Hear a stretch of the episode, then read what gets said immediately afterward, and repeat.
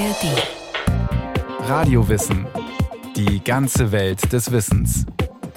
Ein Podcast von Bayern 2 in der ARD Audiothek. Sie spielen an der Küste, in den Bergen oder im Dorf. Kein Abend vergeht ohne Krimi im Programm. Krimis locken die Zuschauer vor die Bildschirme und bescheren dem Buchhandel Rekordumsätze. Und dann sind da noch die erfolgreichen Crime-Hefte am Kiosk mit authentischen Kriminalfällen. Warum lieben wir den Krimi so sehr?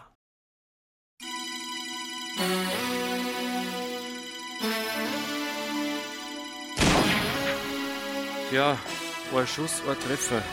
Kopfschuss. Center, machst du Absperrung? Find mir ja keine einzige Spur mehr. Zentrale kommen. 12, 13 und Zentrale kommen.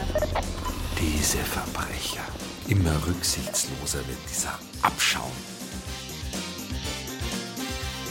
Ob im Radio, im Kino oder im Fernsehen, kein Tag vergeht ohne Mord und Totschlag. Der Radiotatort der ARD, aus dem wir eben einen Ausschnitt gehört haben, ist seit über zehn Jahren eine Erfolgsgeschichte. Und der Sonntagsklassiker Tatort kann zur Hauptsendezeit bis zu 13 Millionen Zuschauer vor die Bildschirme bannen. Journalisten haben allein 2015 über 4500 Fernsehtote gezählt und ein Ende dieses blutigen Trends ist nicht abzusehen. Krimis sind die Top-Favoriten des Publikums, so begründen die Sender ihre Monokultur. Berlin gehört jetzt uns. Keiner kommt an uns vorbei. Gar keiner. Es geht um Clankriminalität, um traumatisierte Bundeswehrsoldaten nach Auslandseinsätzen, um Kindesmissbrauch, Sextourismus, korrupte Unternehmer oder Organhandel. Ey Leute, mein Mann hat das heftigste Auto. Aber auch um alltägliche Eifersucht und enttäuschte Liebe, fatalen Ehrgeiz und die falschen Freunde. Der Krimi hat den großen Vorteil, dass es äh, unterschiedliche Geschmäcker anspricht. Ja? Also man kann einen Liebesfilm daraus machen, man kann einen Versicherungsbetrug daraus machen, man kann einen korrupten Politiker darstellen und äh, der dann ganz furchtbar ist. Das heißt, man kann quasi neben der Kriminalhandlung, neben der Spannung immer noch verschiedene Facetten einbringen und damit eben auch Leute unterhalten, die jetzt vielleicht auf die Kriminalhaltung gar nicht so stehen erklärt Joachim von Gottberg, Professor für Kommunikationswissenschaft an der Universität Halle-Wittenberg. An drei von vier Abenden zeigt das ZDF zur besten Sendezeit einen Krimi. Und bei der ARD ist es ähnlich. Ob im Vorabendprogramm oder nach den Spätnachrichten, das Böse lauert überall.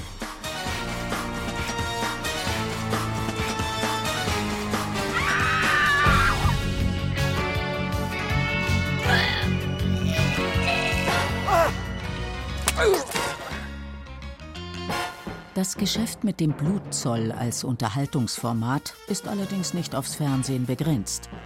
Printverlage und Buchhändler verdanken rund ein Viertel ihres Umsatzes den Kriminalromanen. Im Radio laufen Kriminalhörspiele, im Internet sind Krimi-Podcasts abrufbar, Streamingdienste bieten Krimiserien. Und seit 2015 wird noch mehr gemeuchelt. True Crime heißt das Format, das in Anlehnung an den TV-Dino Aktenzeichen XY ungelöst in Magazinen, Podcasts oder im Fernsehen einen Blick in die Abgründe der menschlichen Seele gestattet, mit dem Nacherzählen echter Morde und Verbrechen.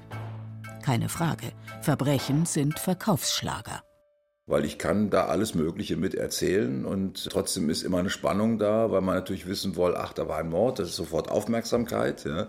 So sind wir halt gebaut, da ist was daneben gegangen, Regelverstoß. Ja. Und im Endeffekt ist ja unsere Aufmerksamkeit deshalb so angestrengt, wenn wir vom Regelverstoß hören, weil wir im Prinzip moralisch sind. Ja. Wir wollen, dass die Regel eingehalten wird. Eine Interpretation, die schon der Engländer Gilbert Keith Chesterton zu Beginn des 20. Jahrhunderts formuliert hat. Chesterton hat damals den geistlichen Pater Brown als Detektiv losgeschickt, um Verbrechen aufzuklären. Denn der Autor sah in Kriminalgeschichten, die lange als schmuddlige Trivialliteratur geschmäht wurden, eine geeignete Möglichkeit, existenzielle Themen wie Schuld, Sühne und Strafe abzuhandeln. Joan Bleicher, Professorin für Medienwissenschaft an der Universität Hamburg. Also früher war Gott, der zuständig war, für Gerechtigkeit zu sorgen, Missetaten zu strafen und der auch zuständig war, ein Wertesystem festzulegen. Dann kam die Aufklärung, man hat sich von Gott verabschiedet, wollte aber nach wie vor Gerechtigkeit und Werte. Und da war der Krimi natürlich eine Form, wo quasi menschliche Vertreter Gottes genau für diese Gerechtigkeit gesorgt haben. Und das können Polizisten sein, Anwälte, natürlich auch Pfarrer, Pater Braun und andere. Mit der Aufklärung im 18. und zu Beginn des 19. Jahrhunderts kämpft das wirtschaftlich erstärkte Bürgertum für seine gesellschaftliche Anerkennung, für Bildung und Leistung anstelle von Geburtsrechten. Die herkömmlichen Autoritäten stellen Denker wie Voltaire, Moses Mendelssohn und Immanuel Kant in Frage, vor allem die Rolle von Adel und Kirche. In dieser Zeit entsteht eine neue Art von Literatur, nämlich die Nacherzählung authentischer Kriminalfälle. Den Startschuss dazu hat kein geringerer gegeben als Friedrich Schiller. Der Verbrecher aus verlorener Ehre hieß seine Rekonstruktion eines authentischen Verbrechens. Als Begründer der deutschsprachigen Kriminalerzählung aber gilt der heute weitgehend unbekannte Schriftsteller August Gottlieb Meissner. Der Zeitgenosse Schillers schrieb zahlreiche Kriminalgeschichten, zur damaligen Zeit alles Bestseller. Sie enthielten psychologische und soziale Betrachtungen, mit denen Meissner die Motive der Täter nachvollziehen und erklären wollte. Ein Blick auf die Titel seiner Erzählungen macht diesen Ansatz deutlich unkeusche Mörderin, Mordbrennerin und doch bloß ein unglückliches Mädchen. Oder Blutschänder, Feuerleger und Mörder zugleich, den Gesetzen nach, und doch ein Jüngling von edler Seele. Im Lauf des 19. Jahrhunderts entwickelt sich aus diesem Genre dann die klassische Detektivgeschichte, erzählt die Psychologin und passionierte Krimileserin Sabine Schwachula. Das waren ja ganz ursprünglich im Grunde genommen Detektivgeschichten, also die sogenannten Kriminalgeschichten. Da gab es dann einen Detektiv, einen Kriminalbeamten, der untersuchte einen Fall, es gab Spuren. In der Regel konnte der Leser mitmachen, er konnte mit rätseln. Im Großen und Ganzen konnte er sich in diesem Detektivroman absolut mit dem Detektiven identifizieren und wusste auch, ich werde am Schluss eine Lösung haben haben.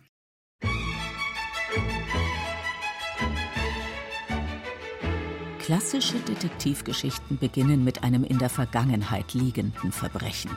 Die Leser erleben mit, wie der Täter entlarvt wird.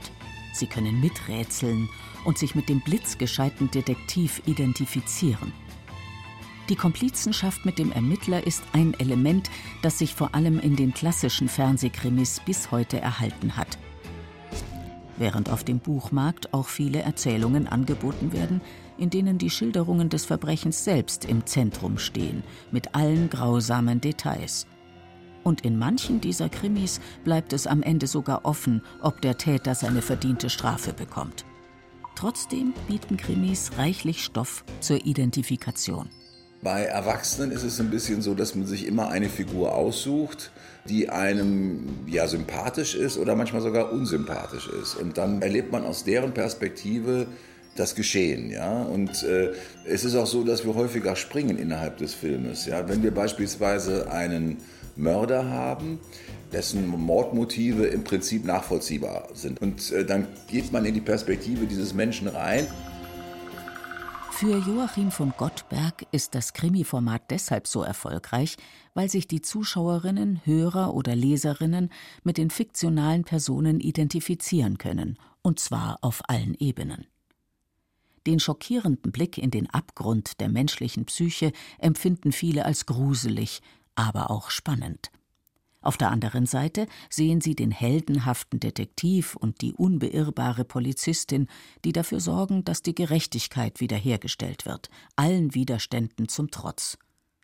Genau darin liege die erzieherische Funktion von Krimis, meint der Kommunikationswissenschaftler. Denn der Krimi stellt die Norm wieder her.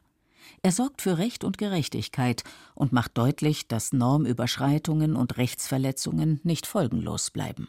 Und dadurch werde ich natürlich in vielen Punkten dazu gebracht, vorsichtiger zu sein mit Normübertretung. Mich lieber dann doch ein bestimmtes Maß an Recht oder an, an Regeln zu halten. Die meisten Krimis transportieren eine eindeutige moralische Botschaft. Sie setzen dabei auf ein verlässliches Grundmuster. Das Böse ist böse und das Gute ist gut. Und, ganz wichtig, das Gute siegt am Ende. Diese einfache Erzählstruktur kommt unserem Bedürfnis nach Orientierung entgegen und enthält trotzdem einen kalkulierbaren Nervenkitzel, sagt die Medienwissenschaftlerin Joan Bleicher. Es suggeriert auch sowas wie Systemerhalt. Also der Krimi ist ja deswegen auch sehr beliebt, weil die Leute erleben gesellschaftliche Ordnung in Auflösung. Sie leben in einer Welt, die sie nicht mehr verstehen, die für sie zu komplex ist. Das heißt, im Krimi haben sie weiterhin ganz klare gesellschaftliche Ordnung und sie haben vor allen Dingen eine Einsicht, wie Welt funktioniert. Und im Krimi funktioniert die Welt letztlich so, wie die meisten Zuschauer oder Leser sie sich wünschen. Das nächste Opfer wird in letzter Sekunde gerettet, der fiese Täter geschnappt und der aufmüpfige Kommissar von seinen Chefs wortreich rehabilitiert. Das Gute setzt sich durch und die Gerechtigkeit siegt. Wenigstens in den Medien. Der Krimi ist unser Gesellschaftsroman. Das ist so einer der wenigen Formen, wie man sich mit gesellschaftlicher Realität noch auseinandersetzt. Und insofern ist der Krimi da natürlich bevorzugt. Das heißt, er klärt Gesellschaft genau über dieses gut-böse Schema und er bewertet Gesellschaft auch sehr stark über dieses gut-böse Schema. Aber nicht nur das. Die Bonner Psychologin Sabine Schwachola sieht die Stärke des Krimis auch darin, dass es möglich ist, sich mit Lebensläufen, Gefühlen, Entscheidungen oder Handlungen zu identifizieren, die gesellschaftlich nicht akzeptiert sind. Entweder weil sie juristisch verboten sind oder weil sie moralisch abgelehnt werden. Sie versteht den Krimi auch als Projektionsfläche für die eigenen Abgründe.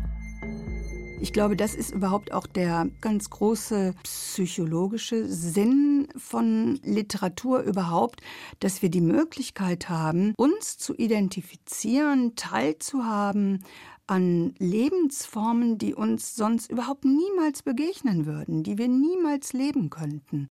Und dazu gehört eben auch, sich nicht nur hineinzuversetzen in strahlende Heldenbiografien, zu schwelgen in romantischen Liebesgeschichten, sondern auch die eigenen Ängste, Rachegelüste oder Neidgefühle zuzulassen.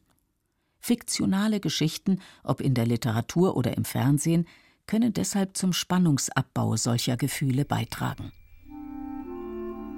Ein Beispiel dafür ist die ambivalente Figur des talentierten Mr. Ripley von Patricia Highsmith.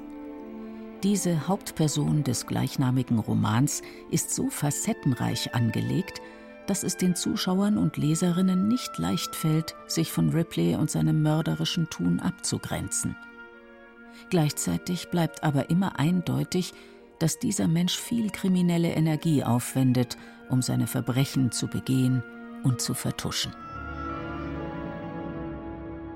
Glaube, diese Funktion erfüllen Krimis insgesamt. Derjenige, der sich identifizieren möchte oder meint zu müssen, der wird den Krimi finden, indem er das schafft. Ja? Ob es nun auch ist, sich mit einem Opfer zu identifizieren, ob mit dem Täter, mit dem Aufklärer oder aber oszillierend mit jedem Mal. Und ich glaube, das ist auch eine besondere Faszination, dass ich aus meiner Rolle raus kann.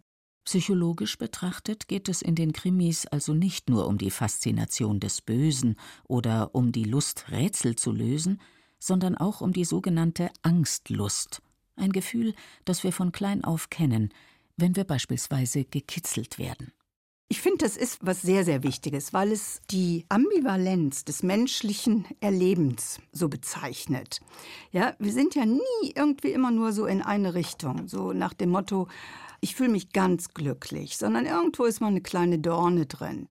Angstlust ist ja so eine Sache, die wir so im psychodynamischen oder psychologischen als der aggressiven Seite zuordnen, während die Lust ja eher der libidinösen, der, der lustvollen Seite zugeordnet wird. Wie wichtig das Angst-Lust-Phänomen für manche Menschen beim Konsum von Krimis, Thrillern oder Horrorfilmen ist, zeigt eine Untersuchung des Wiener Psychologen Peter Wittutsch. Er hat herausgefunden, dass Menschen, die regelmäßig Horrorfilme ansehen, nicht etwa besonders aggressive oder gewalttätige Zeitgenossen sind, sondern im Gegenteil. Sie sind tendenziell eher ängstlich und setzen sich offenbar absichtlich Situationen aus, die mit ihrer Angst spielen. Psychologe Witutsch vermutet, dass sie damit sogar lernen, ihre Ängste zu kontrollieren. Auch Joachim von Gottberg sieht in dieser Ambivalenz zwischen Angst und Spannung den Grund, warum so viele Menschen Krimis mögen. Je geordneter unser Leben ist, führt also nicht dazu, dass wir jetzt auch noch geordnete Filme sehen wollen, sondern wir wollen im Film etwas sehen, wo es richtig an die Grenzen geht. Ja? Und was hier passiert, ist so das, was die Psychologen Angstlust nennen. Das heißt, ich gucke mir etwas an und kann also da auch meine Furcht durchaus entwickeln, meine Angst entwickeln. Ich äh, leide mit den Leuten, die gefoltert werden und so weiter. Aber ich weiß natürlich in jeder Sekunde, ich könnte das Buch auch zur Seite legen, ja, oder ich könnte den Film ausmachen oder die Hand vor die Augen halten, um die Gewalt nicht äh, zu sehen. Und ich weiß genau, nach anderthalb Stunden Tatort ist es eben vorbei. Und dann weiß ich genau, der Böse ist im Knast, ja, oder tot oder was auch immer. Äh, und ich kann wieder äh, vergnügt äh, weitermachen. Um den Unterhaltungswert der Angstlust wussten bereits die Menschen in der Antike. Die römischen Kaiser beispielsweise ließen Gladiatorenkämpfe veranstalten oder Verbrecher öffentlich hinrichten. Der griechische Philosoph Aristoteles war darüber hinaus davon überzeugt, dass die antiken Dramen, in denen gemordet, getötet und gemeuchelt wird, bei den Zuschauern zu einer Katharsis führen würden. Zu einer Reinigung der Seele von negativen Gefühlen und Affekten durch das Miterleben der moralischen Konflikte, in denen sich die fiktionalen Personen befinden. Sabine Schwachula vermutet außerdem, dass die innere und äußere Sicherheit, in der wir in Deutschland leben, mit dazu beiträgt, dass viele Menschen Gewalt, Tod und Verderben als Fiktion so spannend finden. Kein Mensch, der in akuter Gefahr ist, der in Bedrohnis ist, der im Krieg lebt, der wäre auf die Idee gekommen, sich jetzt zum Zeitvertreib auch noch mit Kriminal Literatur, egal jetzt welcher Sorte. Ja? Einfach weil ich dann mit mir, mit der Realität beschäftigt bin. Und das stimmt natürlich. Wir leben ja in einer ungeheuer sicheren Zeit. Jahr für Jahr wächst die Krimiflut in Deutschland. Ob im Fernsehen, im Radio, online oder als Printerzeugnis. Zwar gibt es auch in anderen Ländern das Genre Krimi, aber so exzessiv wie in Deutschland wird es dort nicht bedient. Dabei gehen die echten Gewaltverbrechen in den letzten Jahren kontinuierlich und deutlich zurück. Bei der Bevölkerung aber scheint diese Entwicklung nicht überall anzukommen. Viele Menschen haben das Gefühl, in einer unübersichtlichen Welt zu leben, in einem Sumpf der Gewalt. Die Veränderungen, die durch die Globalisierung und die Digitalisierung stattfinden, empfinden sie als Zusammenbruch der ihnen bekannten Welt. Deshalb stellt sich der Berliner Drehbuchautor Frank Zeller die Frage, warum ausgerechnet in Deutschland das Krimi-Format so beliebt ist. Ich habe mich gefragt, sagt das vielleicht auch was über unsere Gesellschaft aus, dass wir so fast besessen davon sind, ähm, Verbrecher zu fangen hat das irgendwas mit, mit uns selber zu tun oder mit unserem Land? Ist es anderswo auch so? Und irgendwie habe ich mich an, an diesen Text von Krakauer, den ich vor Jahrzehnten irgendwann mal in Händen hatte, erinnert. Ja, dann habe ich so angefangen, das nochmal zu lesen und da so ein bisschen eine Verbindung hergestellt. Der Journalist, Soziologe und Philosoph Siegfried Krakauer war in der Weimarer Republik ein bekannter Filmkritiker eng befreundet mit den kapitalismuskritischen Denkern der Frankfurter Schule, vor allem mit Theodor W. Adorno. Von Caligari zu Hitler heißt der Text, an den sich Frank Zeller erinnerte. Darin untersucht Krakauer die Entwicklung des deutschen Films in den 20er und 30er Jahren. Seine These die Filmindustrie habe durch ihre Filme das kulturelle Klima mitgeprägt, in dem dann die Machtaneignung der Nationalsozialisten möglich wurde. Und er hat sich halt gefragt bei bestimmten Filmen, wo ist die Verbindung zum Publikum? Warum laufen die? Warum möchten die Leute das sehen? Gibt es irgendwie eine Verbindung zur kollektiven Seele des Volkes oder zum kollektiven Unterbewusstsein? So, das war ja eigentlich seine, seine zentrale Frage, die er da gestellt hat. Das fand ich interessant und ähm, dann stellt sich halt die Frage, bei den ganzen Krimis, gibt es da vielleicht auch irgendwas in uns oder in, in, in, wenn man von so einem kollektiven Unterbewusstsein ausgeht, gibt es da eine Verbindung? Ist die Lust am Krimi ein Seismograph dafür, dass sich viele Menschen in Deutschland verunsichert fühlen? Bedroht von Gewalt, Verbrechen und Rechtlosigkeit? Die Krimis ändern sich zwar rasant in Machart, Bildersprache oder Figurentableau, das Grundmuster aber bleibt. Eine unbeirrte Polizistin oder ein hartnäckiger Kommissar kämpft gegen alle Widerstände für das Gute und für Gerechtigkeit und kommt erst dann zur Ruhe, wenn der Täter und damit das Böse zur Strecke gebracht worden ist. Ich frage mich, wenn man äh, wirklich die ganze Woche über mit Programmen bombardiert wird, wo es immer darum geht, dass hinter jeder Ecke Gefahren lauern, Mörder oder ähm, sonstige finstere Gestalten. Also überall lauert das Verbrechen. Und da kann man sich schon fragen, ob das nicht zumindest so eine Verunsicherung triggert bei den Leuten, dass sie glauben, ja, äh, das ist ja hier alles ein einziger Saustall, ein Sodom und Gomorra. Frank Zeller befürchtet, dass die allgegenwärtigen Krimis, politisch betrachtet und in Analogie zu Krakauer, den Populisten in die Hände spielen, deren Programm sich vor allem darauf stützt, die Angst vor Veränderung, Verbrechen und Überfremdung zu schüren. So eine grundsätzliche Verunsicherung, dass das ganze Leben voller Gefahren steckt und äh, dass man niemandem trauen kann so richtig. Und in dem Moment ist es dann auch irgendwie logisch, dass man Leuten aus fremden Ländern, deren äh, Sprache man gar nicht verstehen kann, deren Sitten man nicht kennt und so weiter, dass, die, dass man vor denen sich dann speziell ängstigt, äh, das liegt nahe, finde ich. Ne? Carolina Wachtmann wurde mit Faustschlägen und Messerstichen misshandelt. Welche Spuren hinterlässt die fast ununterbrochene Präsenz von Mord, Folter und Grausamkeit bei den Konsumenten der Krimis? In den 1970er Jahren hat es dazu in den USA eine Untersuchung gegeben. Deren Ergebnis? Der intensive Konsum von Krimis führe zu einer verzerrten Realitätswahrnehmung. Menschen, die häufig solche Angebote nutzten, fühlten sich in ihrem Sicherheitsempfinden nachhaltig verunsichert. Wissenschaftlich ist heute umstritten, ob die kausale Verknüpfung tatsächlich so haltbar ist oder ob andere Faktoren nicht vielleicht viel ausschlaggebender für das Ergebnis waren. Aber die Frage bleibt bestehen. Was bewirkt die tägliche Dosis Mord beim Einzelnen und was bedeutet es für eine Gesellschaft, wenn das Unterhaltungsprogramm von mörderischen Blutbädern dominiert wird? Eindeutige Antworten darauf kann es keine geben und deshalb wird das fiktive, massenhafte Meucheln vermutlich so lange weitergehen, solange damit Geld zu verdienen ist. Bayern 3 True Crime. Einer der erfolgreichsten deutschen True Crime Podcasts ist zurück. Stellt euch mal vor, ihr werdet zu Unrecht verdächtigt, etwas ganz Schreckliches, etwas Furchtbares getan zu haben. Aber niemand glaubt an eure Unschuld. Das passiert tatsächlich immer wieder. In der neuen Staffel Unter Verdacht spricht Strafverteidiger und Bestsellerautor Dr. Alexander Stevens mit Bayern 3 Moderatorin Jacqueline Bell wieder über unglaubliche Kriminalfälle, die alle wirklich so passiert sind. Das ist einfach richtig beängstigend, dass sowas manchmal so laufen kann. Und dann gibt es auch noch oft eine so überraschende Wendung. Bayern 3 True Crime unter Verdacht. Auf bayern3.de, in der ARD Audiothek und überall, wo es Podcasts gibt.